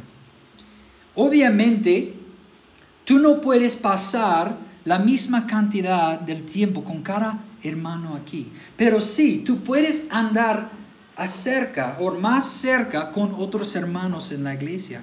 Y eso es muy importante. Eso es muy importante. Que tú tienes compañerismo fuerte en esta iglesia. Que tú tienes relaciones profundas con otros hermanos en esta iglesia. Donde tú puedes decir, amado o querido, es bueno para nuestra salud espiritual. Y también al respecto de criar líderes, lo más probable, no estoy seguro, pero quizás Gallo era el pastor en esta iglesia, no, no sabemos, pero lo que vamos a ver es que Gallo estaba ayudando a los demás, él estaba ayudando a todos sus hermanos en esta iglesia, en esta iglesia al respecto de la verdad. Entonces, un líder sí tiene que ayudar a otro líder a crecer y esto requiere tiempo. También hermanos, en esta introducción debemos ver, y esto hemos visto la semana pasada, que la verdad y el amor nunca pueden separarse. Nunca pueden separarse. Mira, versículo 1 otra vez, dice, a quien yo amo en verdad. Entonces es el mismo que la semana pasada. Hemos visto que no puedes separar el amor y la verdad. Y la razón por la cual podemos amar unos a otros es por qué? Porque compartimos la verdad. Hay una cosa más para considerar en, nuestro, nuestra introducción y es, y es que el amor cristiano, el amor cristiano desea la salud o la buena salud y la prosperidad de otros cristianos. Miren al versículo 2. Él dice, amado, ruego que seas prosperado en todo, así como prospera tu alma, y que tengas buena salud. Obsérvese que Juan reza por la buena salud y la prosperidad de Gallo. Nosotros como cristianos vamos a sufrir, ¿no? Sufrimos, estamos llamados a sufrir por el nombre de Jesús. Pero no pensamos que somos más espiritual, espirituales o piadosos si sufrimos. Eso solamente es parte de la vida cristiana. No es más espiritual desear sufrir, hermanos. ¿Ok? Después de que entremos en la gloria, en los cielos, en el reino del Señor, no vamos a sufrir nada más. esto nos muestra que el sufrimiento en un sentido no es el plan del Señor, sobre todo. Dios no quiere un mundo con sufrimiento. En el día final no va a ser sufrimiento, hermanos. Entonces, ¿por qué pensamos que es mejor sufrir en esta vida? No estoy predicando el Evangelio de la prosperidad ahora. No estoy diciendo que todo va a ser perfecto o necesitamos pensar que Dios va a darnos una vida perfecta, pero ¿por qué yo como pastor, por qué voy a desear el sufrimiento de, de mi iglesia? ¿Para qué? No deseo esto. Si, si, es la voluntad de Dios, entonces, bueno, vamos a andar juntos por medio de tu sufrimiento. O vamos a sufrir juntos por el nombre. Y algunos de ustedes están sufriendo ahora por las huelgas. Están sufriendo. Algunos de ustedes han sufrido por, por el nombre de Cristo antes. He escuchado sus testimonios. Pero no deseo esto para ustedes. Entonces, hermanos míos, tenemos que buscar la buena salud y la prosperidad de nuestros hermanos. Y tenemos que orar según esto también. Entonces, vamos a empezar en nuestro primer punto. El buen testimonio de Gallo. El buen testimonio de Gallo. Miren al versículo 3. Dice, pues me alegré mucho cuando algunos hermanos vinieron y dieron testimonio de tu fidelidad a la verdad. Vemos que otros hermanos dijeron a Juan sobre la vida de Gallo. Ellos dieron un buen informe o un buen reporte de lo que Gallo estaba haciendo. Entonces, ¿qué testificaron estos hombres sobre la vida la vida de Gallo. Primero, vemos que ellos testificaron que él fue fiel a la verdad. Él fue fiel a la verdad. Miren al texto conmigo. Algunos hermanos vieron y dieron testimonio de tu fidelidad a la verdad. Tu fidelidad a la verdad. Gallo conocía la verdad del Evangelio y fue fiel a ella. En medio de este debate sobre si Jesús era el Cristo o no, si el Cristo se hizo carne o no, Gallo continuaba predicando la verdad. Él no se movió. Recuérdense, hermanos, que había un debate de quién era el Cristo. Los gnósticos estaban diciendo, nosotros tenemos un conocimiento especial y ustedes tienen que seguirnos. Y algunos estaban saliendo de la iglesia, pero Gallo no. Gallo no.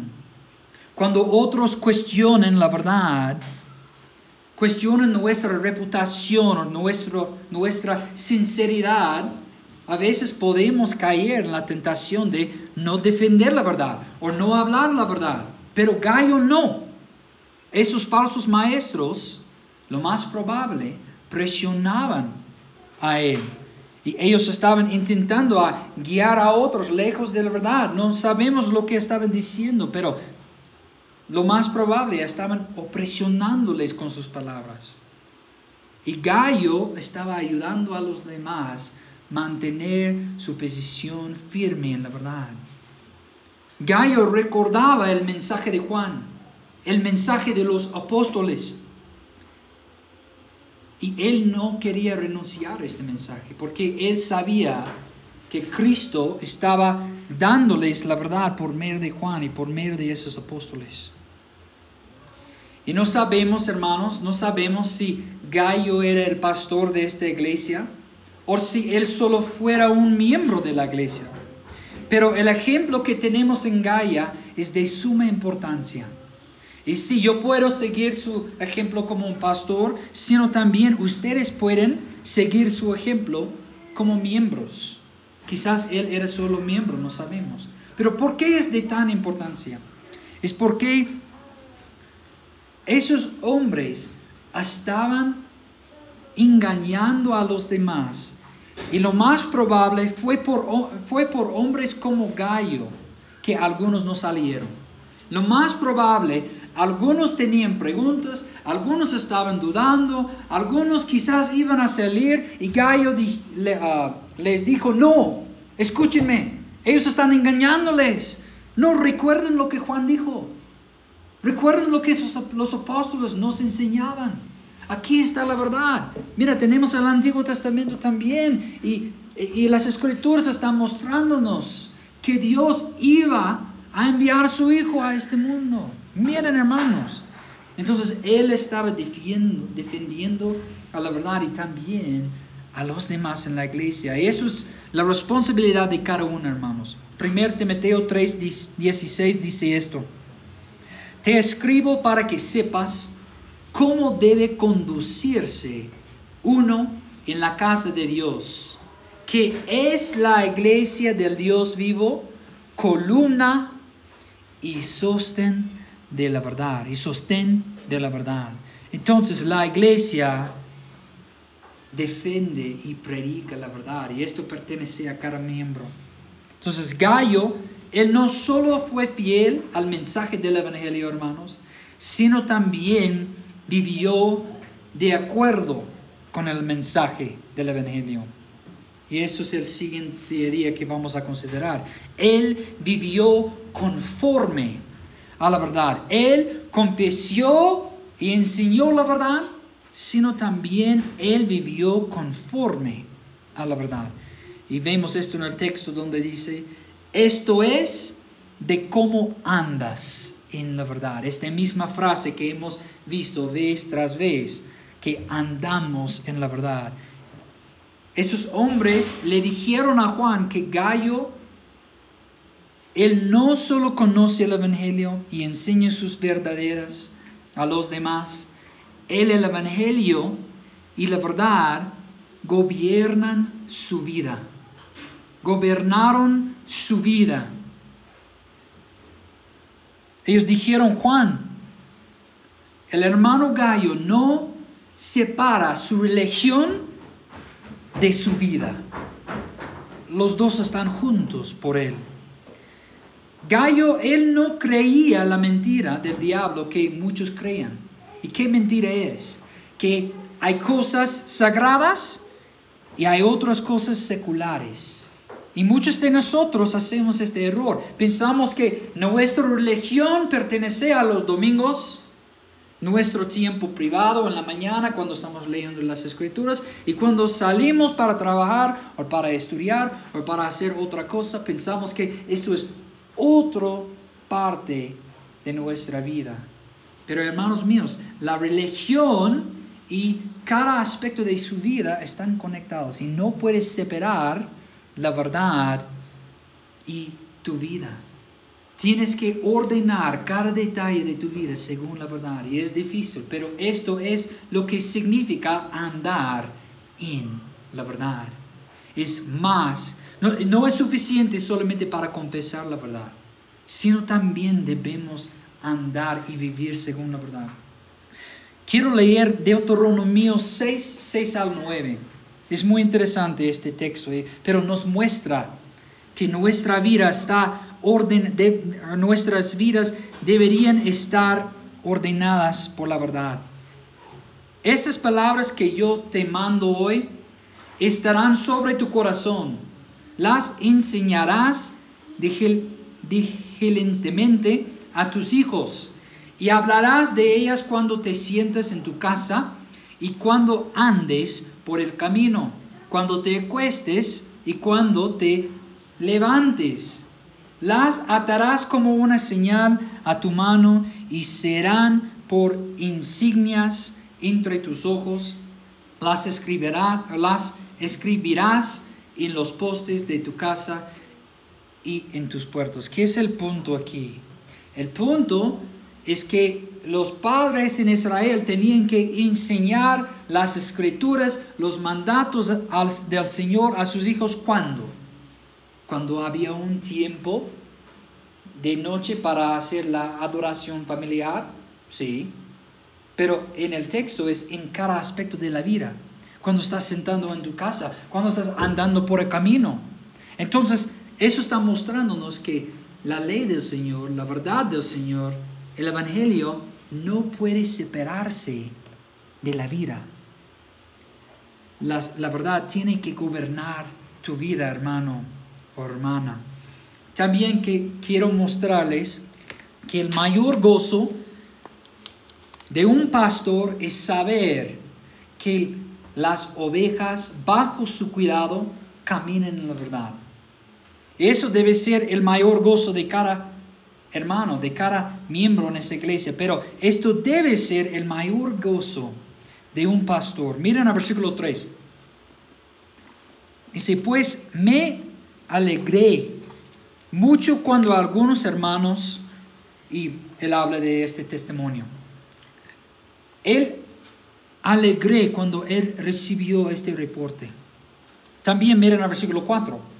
No tengo mayor gozo que este, oír que mis hijos andan en la verdad. Cuando, perdón, cuando, Juan, cuando Juan dice hijos, cuando él dice hijos en todas sus cartas, él está hablando de quién?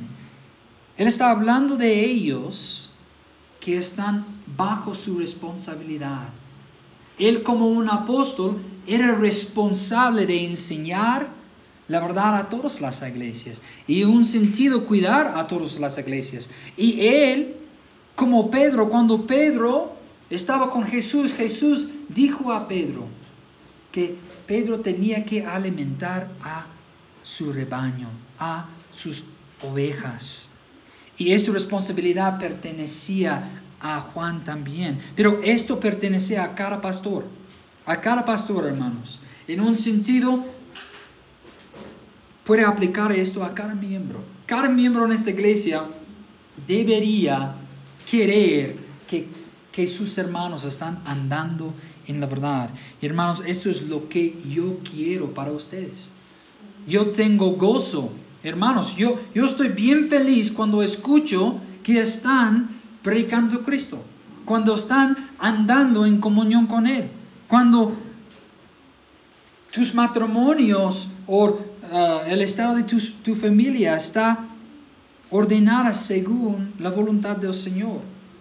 Entonces es mi mayor gozo, es el gozo mayor de Pastor John también, cuando escuchamos que ustedes están andando en la verdad. No hemos venido aquí para levantar una iglesia de mil miembros para mostrar a otros lo que hemos hecho. No importa. Esto no es el meta de nosotros. Nuestro meta es plantar una iglesia y que los miembros conocen a Cristo, anden con, con Cristo y crezcan en Cristo. Y esto es nuestro mayor gozo, nuestro mayor éxito aquí en Puno. Y quiero que ustedes sepan esto. Escuchen a 2 Tesalonicenses 2.19. 2.19. Porque ¿quién es nuestra esperanza o gozo o corona de gloria? ¿No lo son ustedes en la presencia de nuestro Señor Jesús en su venida? Pues ustedes son nuestra gloria y nuestro gozo. También, también esos hombres testificaron que Gallo ayudó y fue hospitalario con los misioneros que vinieron a su iglesia. Entonces, Gallo tenemos un buen ejemplo en él porque él ayudó a misioneros que vinieron a su iglesia. Miren a versículo 5. Dice, amado, estás obrando fielmente en lo que haces por los hermanos. Y sobre todo cuando se trata de extraños. Vemos aquí que él estaba ayudando a misioneros. Pero primero quiero que consideremos que Gallo ayudó a misioneros que no conocía. Él ayudó a hombres o hermanos que no conocía.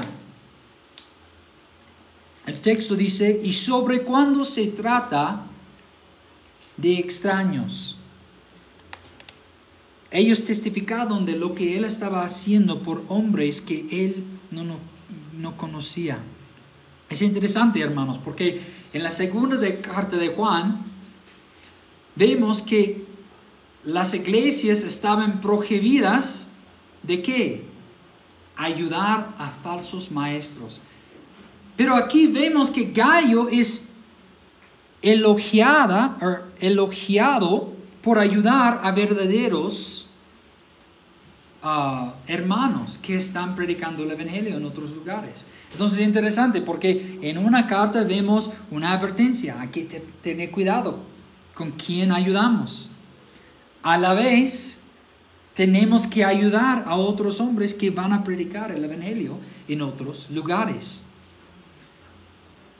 Entonces, ¿por qué recibió a otros hombres que no eran de su iglesia? ¿Por qué él ayudó hombres que no, eran parte de su denominación o su propio grupo, quizás no son bautistas o no eran bautistas, porque lo más probable Gallo era bautista, ¿no? Bautismo reformado era, debería ser así. Pero él estaba ayudando a esos otros hermanos. ¿Por qué? ¿Por qué es mi punto? Porque a Gallo le importaba más el Evangelio que su propio nombre. Él no estaba obrando por su propia, propio nombre. Él quería avanzar el nombre de Cristo. Y si cuando otros hombres vinieron a su iglesia y ellos estaban predicando el mismo nombre de Cristo, aunque quizás había diferencias, Él dijo, bueno, vamos a ayudarles, porque ellos son dignos para ah, ser ayudados. También vemos que su hospitalidad hacia estos misioneros fue considerada una obra del reino. Su apoyo, su hospitalidad nada más fue considerado una obra del Evangelio. Muy interesante, ¿no? Miren el versículo 5 de nuevo. Juan dice, amado, estás obrando fielmente. Y él está hablando de su hospitalidad a ellos. Está, estás obrando fielmente. Gallo estaba trabajando para Cristo simplemente ayudando a los hombres que fueron llamados a predicar y enseñar la palabra de Dios. Hermanos, esto nos enseña dos cosas. Primero, todos los hombres, todos los creyentes no son llamados a predicar y enseñar la palabra de Dios como misionero. Cada persona aquí no está llamado o no tiene la llamada ah, para viajar y predicar en otro lugar. Y esto está bien. Segundo, eso nos muestra que se puede trabajar para Dios de diferentes maneras y con diferentes capacidades. Porque Él está obrando por Dios, Él está obrando fielmente solo por, por, por hacer qué? Por mostrar hospitalidad, por recibir otros hombres que estaban obrando por Dios también. Entonces, hermanos míos, quiero que ah, entiendan algo. No estoy diciendo que nunca deberías predicar Cristo en la calle o nunca deberías hablar de Cristo o enseñar de Cristo afuera en la ciudad. Deberías hacerlo. Pero yo estoy diciendo que cada miembro aquí no está llamado a ser misionero. Pero cada miembro aquí sí puede obrar fielmente como gallo en un aspecto u otro. Puedes apoyar un, un, misionero, pero hermanos míos, hay un millón de maneras para servir al Señor y obrar por el Evangelio, aunque no estás predicando la palabra como yo estoy haciéndolo ahora. Tres, vemos que Pablo, no, no Pablo, perdón, ¿por, qué estoy escribiendo Pablo aquí? Juan exhorta a Gallo y a su iglesia que ellos ayuden a esos misioneros más, que ellos en, en un sentido forman un compañerismo, que ellos trabajan juntos como, como es una misión que los dos tienen. Y Él está llamándoles a asociarse o colaborar con estos misioneros. El texto dice, creo que en versículo 6, um, harás bien, harás bien en ayudarlos a proseguir su viaje de una manera digna de Dios. Parece que estos hombres iban a predicar el Evangelio en otro lugar. Solo estaban pasando por medio de, de la ciudad de Gallo. Y Juan les exhorta que, les exhorta que ayuden a esos misioneros y en un sentido que ellos envían a ellos a predicar en otro lugar. Yo creo que Juan habla de enviarlos, cuando él habla de enviarlos, cuando él está dándoles esta exhortación, yo creo que él está hablando de ayudarles con sus necesidades, con sus necesidades. Quizás ellos han caminando por kilómetros y kilómetros y los zapatos de uno de esos ah, hermanos están malogrados. Quizás pueden comprarle nuevos zapatos o regalarle ah, zapatos. Quizás ellos están yendo de un, clima donde se hace calor, pero ellos están yendo a las montañas donde se hace frío y necesitan una chompa. Lo más probable él está exhortándoles a llenar sus bolsas con comida y lo que necesitan y también dinero. Y también dinero, porque algunos de ustedes saben cuánto cuesta para viajar solamente a Aguliaca. O quizás quieres ir a Putino o Desaguadero. Cuesta, cuesta plata para viajar. Tienes que comer, tienes que hospederarse, tienes que tener recursos para varias cosas. Y lo más probable, él estaba, estaba hablando de enviarles con ofrendas y dinero. ¿Ok? Pero ¿por qué? O primero quiero ah, ponernos esta pregunta.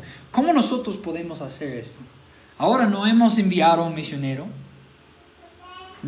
no hay misioneros viniendo todavía, no sabemos de eso, pero ¿cómo podemos ayudar, ayudar en la misión? Primero, obviamente, podemos orar por misioneros o por otras iglesias. Pero en el caso sabemos de un misionero fiel que va a llevar el Evangelio a otro lugar en Perú, quizás nosotros como una iglesia podemos apoyar. Quizás comprar Biblias o himnarios o ayudar a ese hermano ah, económicamente para que él pueda predicar más. No sé, pero podemos pensar en esto porque es necesario. También vemos la motivación de asociar con otros que predican el Evangelio. La motivación de hacerlo. Miren el versículo 7, dice, pues ellos salieron por amor al nombre, no aceptando nada de los gentiles. Por tanto, nosotros debemos acoger a tales hombres para que seamos colaboradores en pro de la verdad. Primero, la motivación aquí es que vemos la motivación de esos misioneros. Ellos estaban no estaban dispuestos a recibir dinero de aquellos a los que predicaban. Dice que ellos salieron por, nombre, por, amor del nombre y no iban a aceptar nada de los gentiles, los gentiles. Entonces esos misioneros no salieron para ganar dinero, sino porque amaban al nombre de Jesús. Ellos dejaron a sus tierras, quizás dejaron a sus padres, dejaron a varias cosas solamente para predicar a Cristo. Y sabemos, um, sabemos que uh, Pablo, cuando él estaba predicando, él tenía que trabajar. Él estaba haciendo tiendas, ¿no? Él estaba haciendo tiendas durante la semana.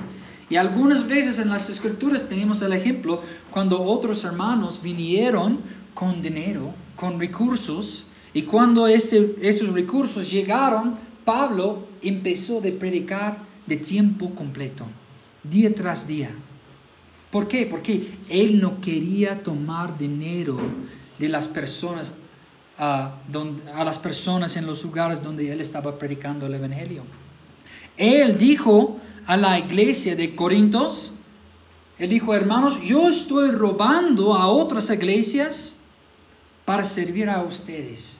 No he tomado ningún centavo de ustedes, los corintios.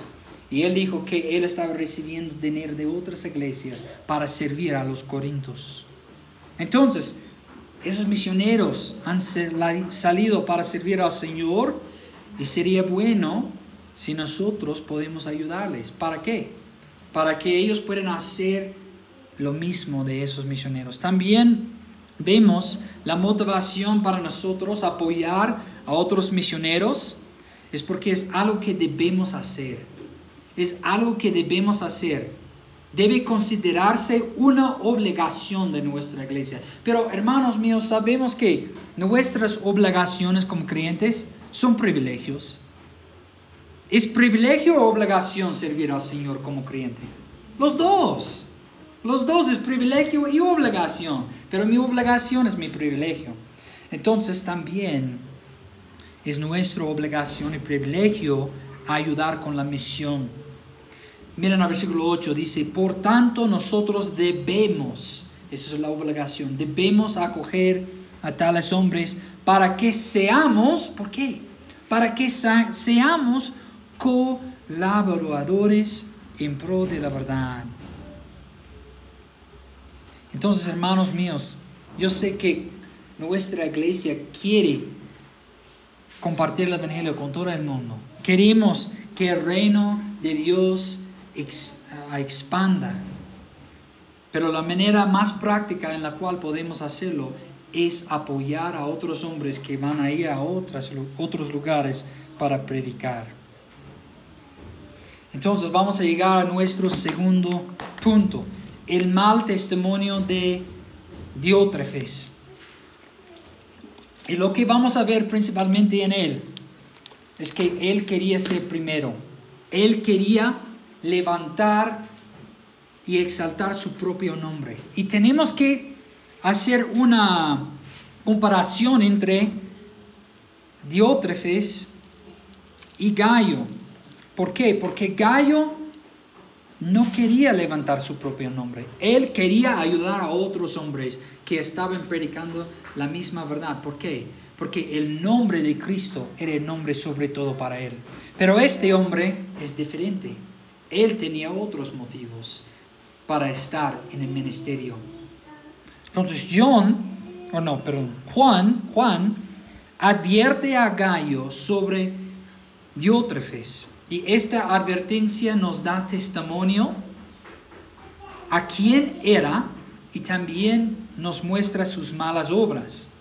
Y este testimonio también nos ayudará a evitar falsos maestros y pastores que abusan su posición. Primero tenemos que ver que él deseaba ser el primero. Esto es el punto más principal sobre él. Miren versículo 9.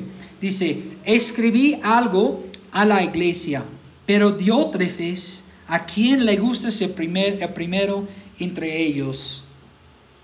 Entonces debemos entender que este es el raíz.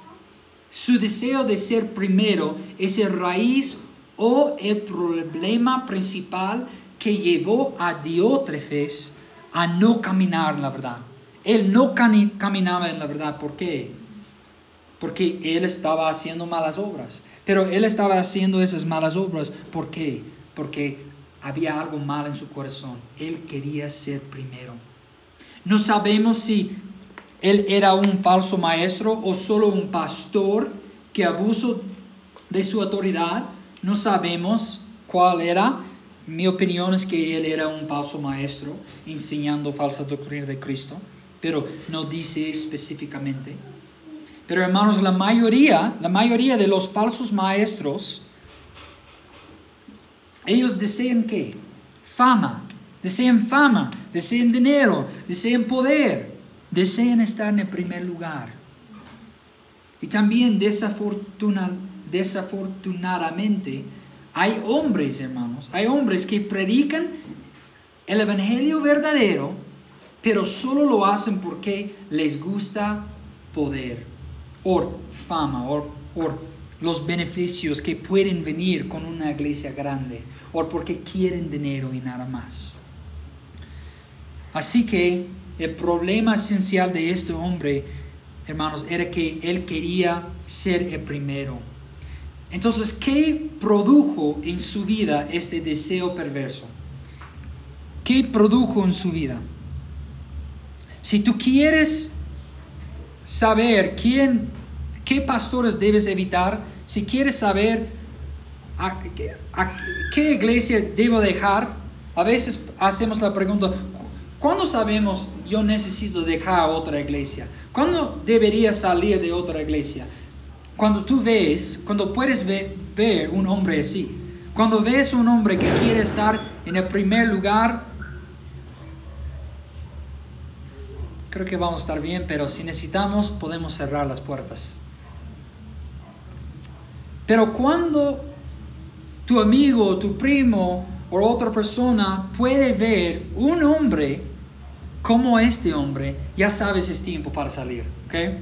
Entonces, Primero vemos, una de sus malos obras es que él rechazó la verdad enseñada por los apóstoles de Jesús.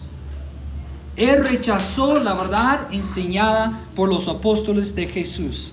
Mira versículo 9 de nuevo. Escribí algo a la iglesia. Escribí algo a la iglesia, pero Diótrefes, a quien le gusta ser primero entre ellos, no acepta no acepta lo que decimos. Él, rechazó la carta de un apóstol. Él rechazó la carta de Juan. Piensen en eso. Y cuando Juan dice que él no acepta lo que decimos, él está refiriéndose a los apóstoles, como él habla en la primera carta de Juan. Entonces, hermanos míos, rechazar la carta o enseñanza de un apóstol es hacer dos cosas. Primero, rechazar la verdad. Es rechazar la verdad porque ellos tenían la responsabilidad de enseñar la verdad de Cristo. También es rechazar la autoridad de Cristo mismo, porque Él envió los apóstoles. Él envió a ellos para enseñar a todas las iglesias lo que Cristo enseñaba. Entonces, cuando un hombre quiere ser en primer lugar, ¿qué va a hacer? Él va a rechazar otras autoridades. Él va a rechazar la autoridad de las escrituras. Y vez tras vez tras vez he escuchado de historias cuando personas dicen, mire, yo intenté hablar con mi pastor, yo mostré a él en las escrituras que quizás estábamos haciendo algo malo, pero él me dice esto, pero yo soy el hombre del Señor. Yo tengo la unción. No, no deberías estar en contra de la autoridad del Señor, como Él es la autoridad. Entonces, cuando un hombre piense que él tiene más autoridad que ese libro, ya sabes que él es un hombre como Diótrefes, porque Diótrefes rechazó los apóstoles, la autoridad de Cristo. También él rechazó la comunión con otros cristianos verdaderos. El texto dice, no satisfecho con esto, él mismo no recibe a los hermanos. Y aquí Juan se refiere a los misioneros que Juan había enviado con esta carta. Diótrefes no solo rechazó una carta de, de, un apóstol, sino también él estaba tratando a esos misioneros como eran maestros falsos, como ellos no tenían comunión en Cristo.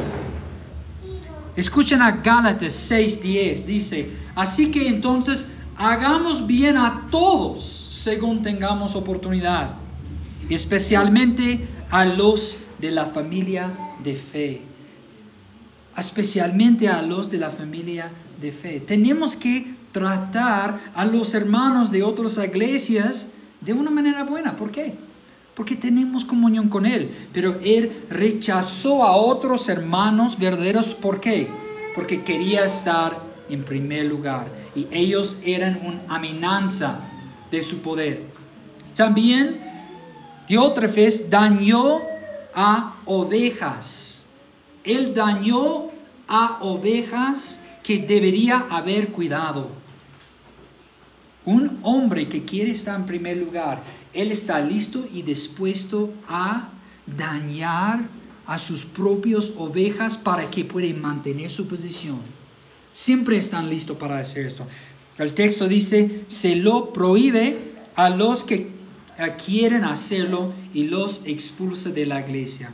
Algunos de los hermanos, ellos, algunos de esos hermanos querían recibir a esos misioneros y cuando ellos ayudaron a esos misioneros, era una amenaza a este hombre y ¿qué hizo? Él expulsó a ellos de la iglesia. Han visto casos así en las iglesias, ¿no? Cuando hay un hombre con casi todo el poder, o dos hombres que con, todo el poder, y cuando una persona por un momento está en contra de su opinión, ¿qué hacen? Expulsenles. O van a decir, si tú no te calles, yo voy a mencionarte en frente de todos, todos. Y no estamos hablando de un hermano que está andando en pecado que no quiera arrepentirse. Estamos hablando de un hermano que quiere hacer lo correcto, que quiere andar en la verdad. Pero un hombre como Diótrefe siempre va a dañar a las ovejas abajo de su um, um, autoridad cuando ellos son una amenaza. Y también Juan está advirtiendo abiertamente sobre esta persona. Juan está advertimiento abiertamente sobre otra persona. Es decir, él está nombrando nombres, o está nombrando personas. Mira versículo 10, dice, por esta razón, si voy, llamaré a la atención a las obras que hace. A veces, hermanos, personas dicen, bueno, cuando hay un hombre que está enseñando algo falso, hay un hombre que está en error, tenemos que hablar con él en secreto. Y estoy de acuerdo con eso. Si tu hermano está haciendo algo mal, es mejor que hablas con él, hables con él en secreto. Pero si hay un pastor, si hay un hombre enseñando cosas falsas públicamente o haciendo lo que Diótrefes, Diótrefes está haciendo, hay que hablar sobre él públicamente. ¿Para qué? Para defender a las abejas, para defender la verdad y el rebaño. Y Juan también está advirtiendo específicamente a Gallo, Juan está advirtiendo específicamente a Gallo que no imite las malas obras de Diótrefes. Él está diciendo, Gallo, ten cuidado que no andas como Diótrefes. Miren al versículo 11. Dice, amado, no imites lo malo, sino lo bueno. El que hace lo bueno es de Dios. El que hace lo malo no ha visto a Dios. Ahora bien, si Gallo, hermanos, si Gallo camina en la verdad y hace el bien, ¿por qué le exhortaría a imitar lo bueno y no a Diótrefes? ¿Por qué, en otras palabras, por qué Gallo necesita esta advertencia si ya está andando en la verdad? Hermanos míos, es porque cada hombre puede caer. Cada hombre puede ser tentado. Cada hombre en su carne tiene un deseo de ser famoso, de tener poder, de, estar en lugar primero. Y cada hombre puede caer en esa tentación. En Gálatas 2, 11 al 14, Pedro se cayó en pecado también. Él estaba engañado por un momento y él engañó a otros hermanos. Él vivía de una manera que no fue adecuado con el Evangelio. Y no voy a leer el texto, pero ustedes pueden leer Galatas 2, 11 al 14. Si Pedro puede caer en la tentación, sino también, sino también Gallo, quien andaba en la verdad. Entonces, hermanos míos, algunos de ustedes sí andan en la verdad.